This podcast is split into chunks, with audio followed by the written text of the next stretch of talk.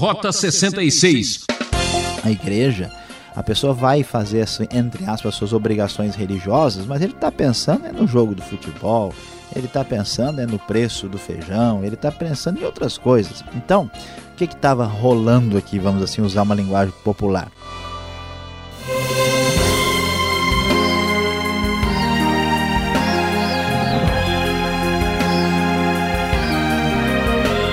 Ouvinte Transmundial, é com muita alegria que abrimos mais esse programa do Rota 66. Eu sou Beltrão e juntos vamos acompanhar mais um estudo na série Profetas do Antigo Testamento.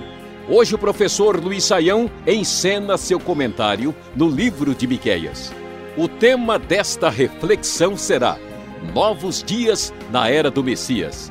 Confira lendo capítulos 5 até 7 de Miqueias. Seria possível uma profecia falar de Cristo oito séculos antes do ocorrido?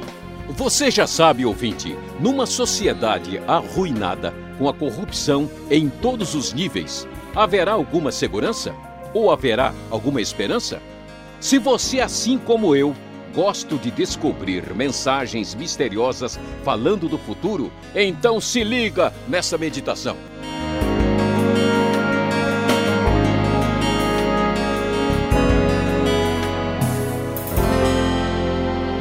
Rota 66, caminhando pelo livro de Miqueias. Hoje vamos estudar os capítulos 5, 6 e 7, terminando o livro de Miqueias, e o nosso tema será Novos Dias na Era do Messias.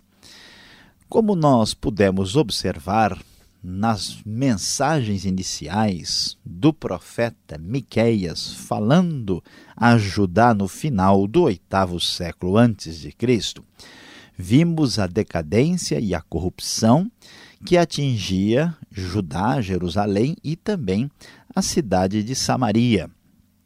Nós podemos observar as mensagens de repreensão e de juízo que caíram sobre o povo da aliança. No entanto, a palavra divina não traz apenas repreensão, nem questionamento do comportamento humano, mas ela traz também palavra de esperança, palavra que se volta para o futuro. E aqui no capítulo 5 em diante de Miqueias, nós vamos ainda ver como Deus vai falar para Israel através de Miqueias sobre o lamento e a destruição que atingirão ali o povo da aliança, vai reforçar também a acusação contra Israel por causa do seu comportamento e vai mais uma vez enfatizar o juízo, mas no meio disso tudo surge a palavra de grande esperança novos dias na era do Messias. E então, chegando aqui ao versículo 2 do capítulo 5, um texto certamente resplandece nas páginas sagradas. Diz o texto na nova versão internacional da Bíblia: Mas tu, Belém Efrata, embora pequena entre os clãs de Judá, de ti virá para mim aquele que será o governante sobre Israel suas origens estão no passado distante, em tempos antigos. Aqui nós podemos observar ah, que o problema, um dos problemas sérios e graves destacados por Miqueias é a corrupção dos governantes humanos. Vemos que este é um problema mundial. A situação em Judá e em Israel não era diferente no meio desse governo humano que não consegue se estabelecer, surge a esperança de que um dia virá aquele governante conforme a, ver, a vontade de Deus, um governante conforme a verdade. E aqui surge a expectativa de que de Judá, até por causa da monarquia davídica, de Judá, especificamente de Belém, sairia aquele que seria o governante. Suas origens são muito antigas, são, de acordo com alguns tradutores, desde os tempos eternos. E é exatamente por causa dessa expectativa que vemos o Novo Testamento relacionar esse verso de Miqueias com a pessoa de Jesus Cristo, porque em Jesus, conforme vemos no Novo Testamento, são novos dias já chegando na era do Messias. Ele é o Rei dos Reis, o Senhor dos Senhores, aquele sobre cujos ombros está o governo. A expectativa é exatamente a vinda do grande rei para que se estabeleça o reino de Deus. E qual é a característica? O que, que nós devemos falar mais a respeito desse reinado, dessa esperança que já teve início na pessoa de Cristo e ainda se cumprirá na sua plenitude futuramente? Ah, nós podemos observar no versículo de número 4, ainda de Miqueias 5, ele se estabelecerá e os pastoreará na força do Senhor, na majestade do nome do Senhor, o seu Deus, e eles viverão em segurança, pois a grandeza dele alcançará os confins da terra. Ele será a sua paz. Falando nessa era messiânica, falando no padrão ou no parâmetro de Deus de lidar conosco, o problema na época de Miqueias não era só o governo, a espiritualidade estava decadente, estava arruinada, e quando vemos Deus falando com o povo e prometendo esta era messiânica, era extraordinária de paz e de bênção, o que podemos pensar na nossa maneira de relacionar-nos com Deus. Como é que isso deve ser percebido? Basta dar uma olhada no capítulo 6, verso 6 e ver com atenção como Miqueias encara e nos apresenta a espiritualidade. Diz o texto: Com que eu poderia comparecer diante do Senhor e curvar-me perante o Deus exaltado?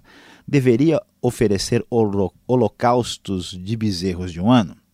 Ficaria o Senhor satisfeito com milhares de carneiros, com dez mil ribeiros de azeite? Devo oferecer o meu filho mais velho por causa da minha transgressão, o fruto do meu corpo por causa do pecado que eu cometi? E então vem a resposta do texto: Ele mostrou a você, homem, o que é bom e o que o Senhor exige. Pratique a justiça, ame a fidelidade e ande humildemente com o seu Deus na expectativa da era messiânica, dos belos e bons dias da era do Messias, surge o enfoque de espiritualidade que diz: olha, o importante não é o ritual, o importante não é o sacrifício desmedido que não atinge o profundo do coração. O importante não é a religiosidade externa. Deus quer que você pratique a justiça, ame a fidelidade, a sua relação de aliança com Deus, um relacionamento pessoal, e que ande humildemente, ou seja, na humildade contra o orgulho e a altivez humana, que são exatamente as causas da desgraça e da fragilidade e destruição humanas. Portanto, aqui nós vemos que este enfoque aparece nitidamente no início da era messiânica na pessoa de Cristo e certamente deve ser o padrão da nossa conduta. A expectativa que essa era messiânica nos traz não é apenas o aparecimento do grande governante, do Mashiach, do Messias, não é apenas um novo enfoque mais aprofundado e correto de espiritualidade, mas sim dias maravilhosos que Deus trará para o seu povo e também uma esperança tremenda, porque aqui conhecemos mais de perto quem é o Deus a quem adoramos. Diz o capítulo 7, a partir do verso de número 8: Não se alegre a minha inimiga com a minha desgraça. Embora eu tenha caído, eu me levantarei. Embora eu esteja morando nas trevas, o Senhor será minha luz. Por eu ter pecado contra o Senhor, suportarei a sua ira até que ele apresente a minha defesa e estabeleça o meu direito. Ele me fará sair para a luz, contemplarei a sua justiça.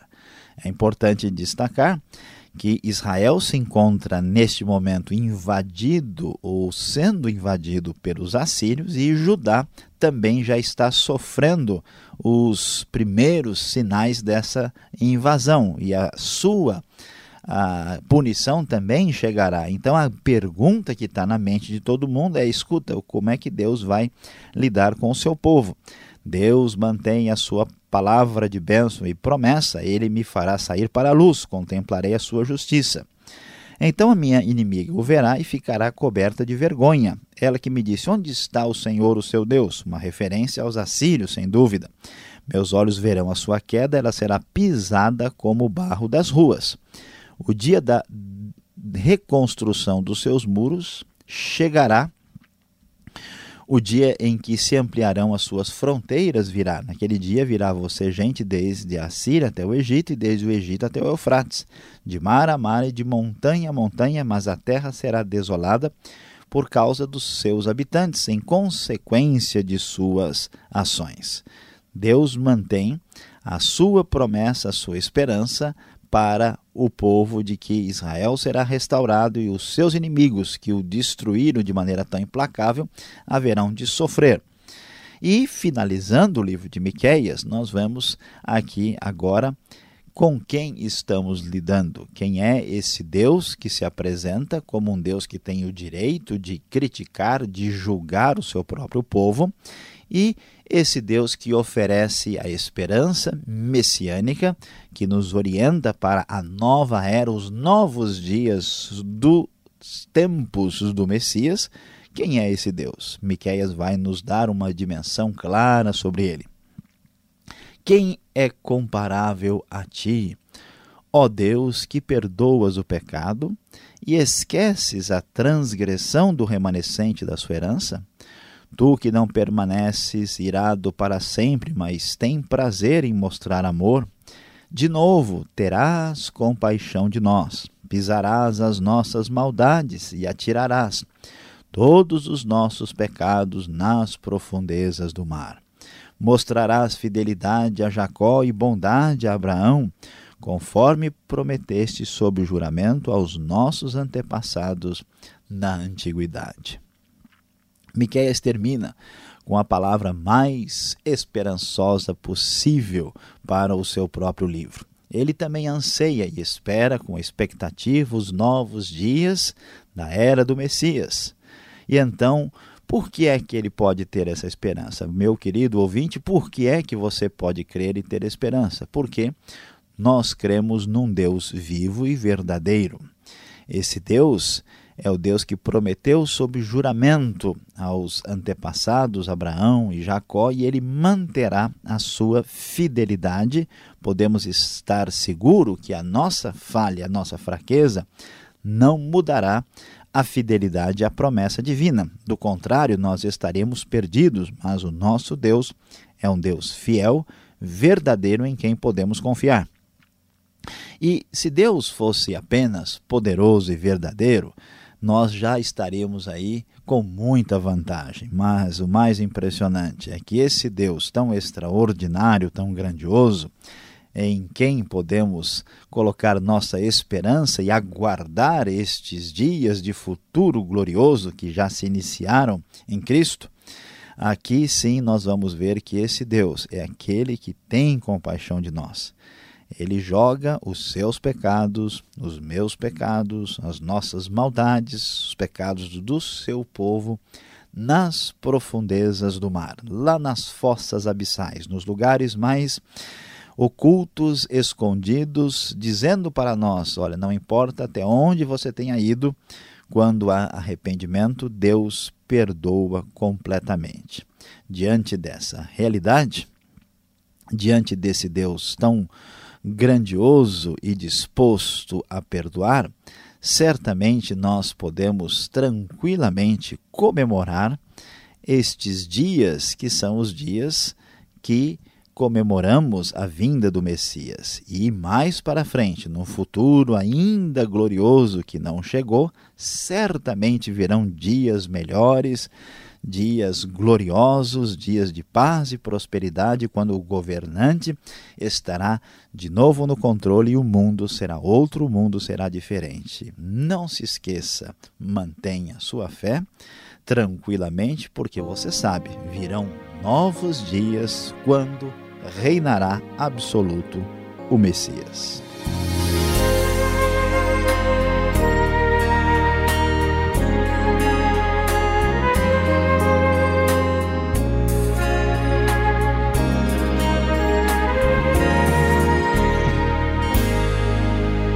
Breve intervalo e já voltaremos com a aula. Esse é o programa Rota 66, o caminho para entender o ensino teológico dos 66 livros da Bíblia.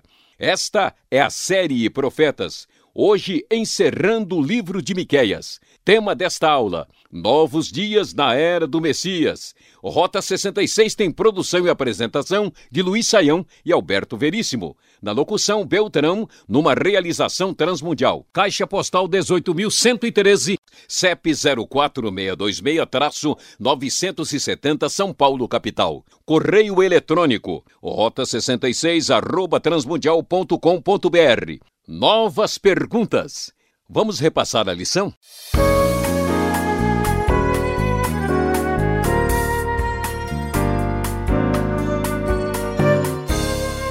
Estamos estudando a série Profetas.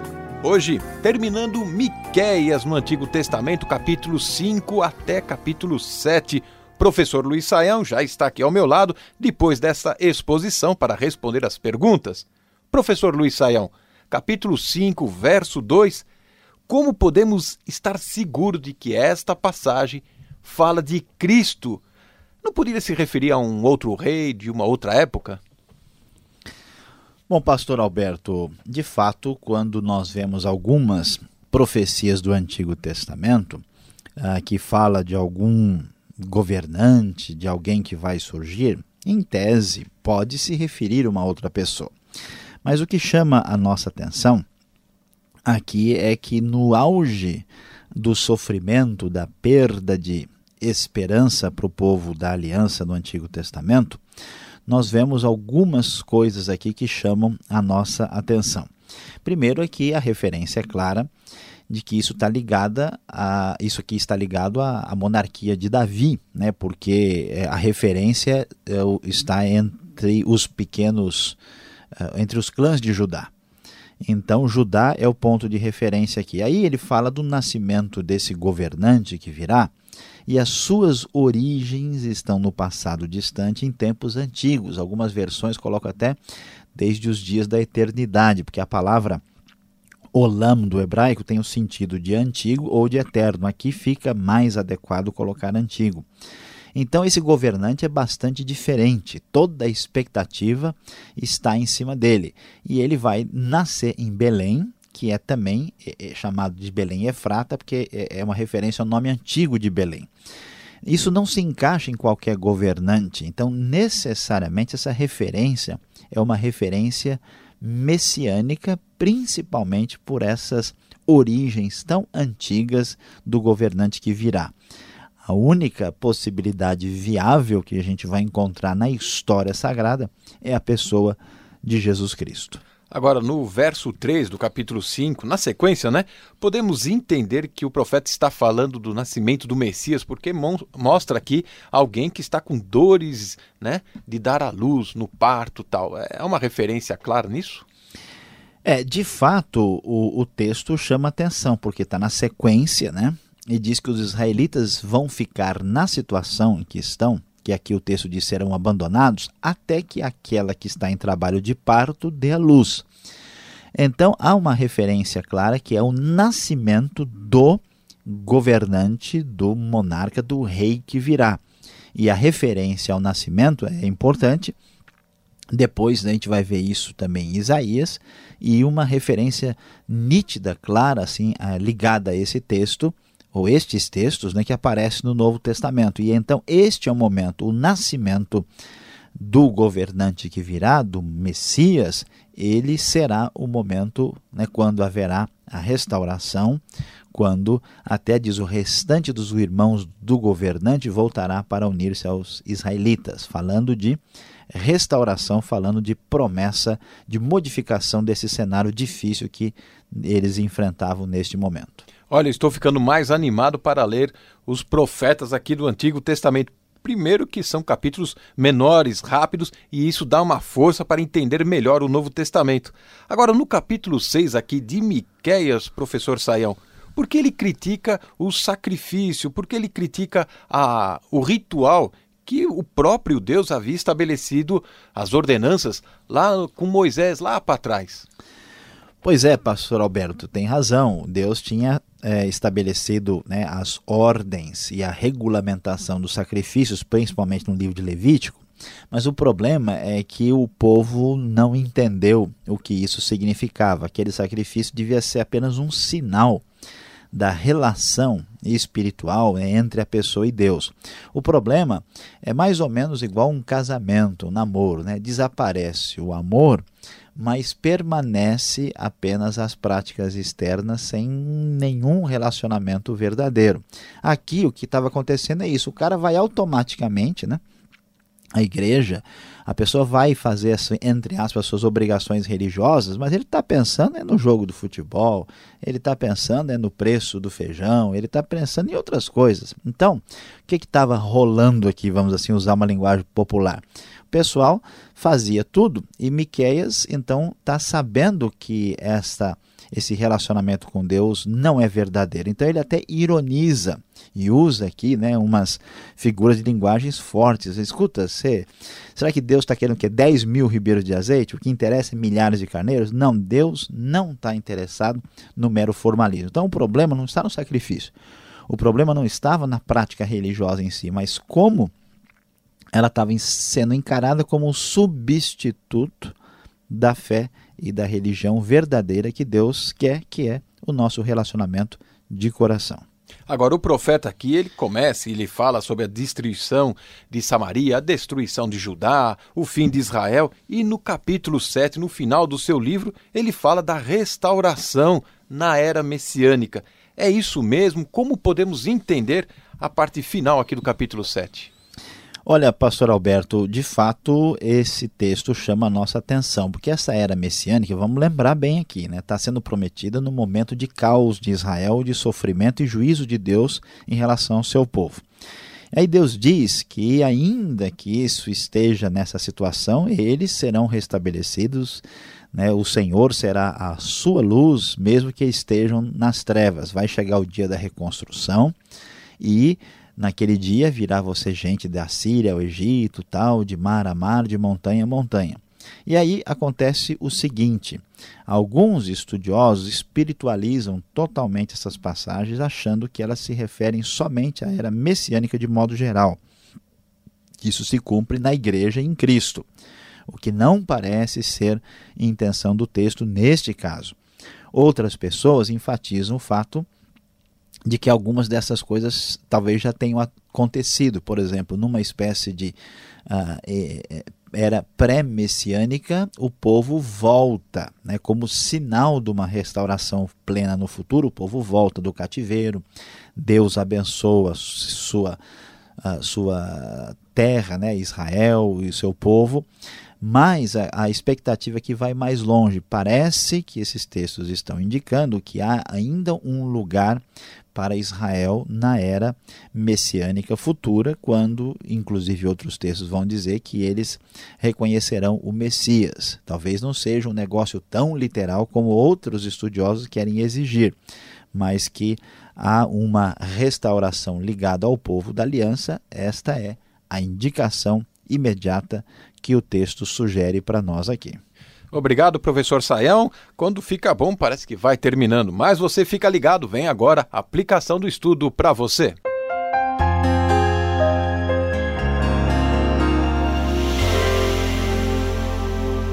No Rota 66 de hoje, você acompanhou o último estudo do livro de Miqueias. Falamos dos capítulos 5 a 7 estudando sobre novos dias na era do Messias. Você viu como, depois de tanta repreensão, Deus traz esperança ao nosso coração, prometendo os novos dias da era do Messias. E o que, que vamos aprender como verdadeira aplicação para a nossa vida? Veja que você pôde perceber o sofrimento de Israel e como Deus promete a sua bênção no futuro. Então, não se esqueça. Por maior que seja a dor, no fim, sempre o bem será vencedor. Este foi mais um programa Rota 66. Fim de mais um programa e de mais uma série. Mas já estamos preparando outra série sobre os profetas. E não esqueça, visite o site transmundial.com.br. Deus o abençoe e até o próximo encontro nesta sintonia e nessa mesma emissora e horário. Tchau.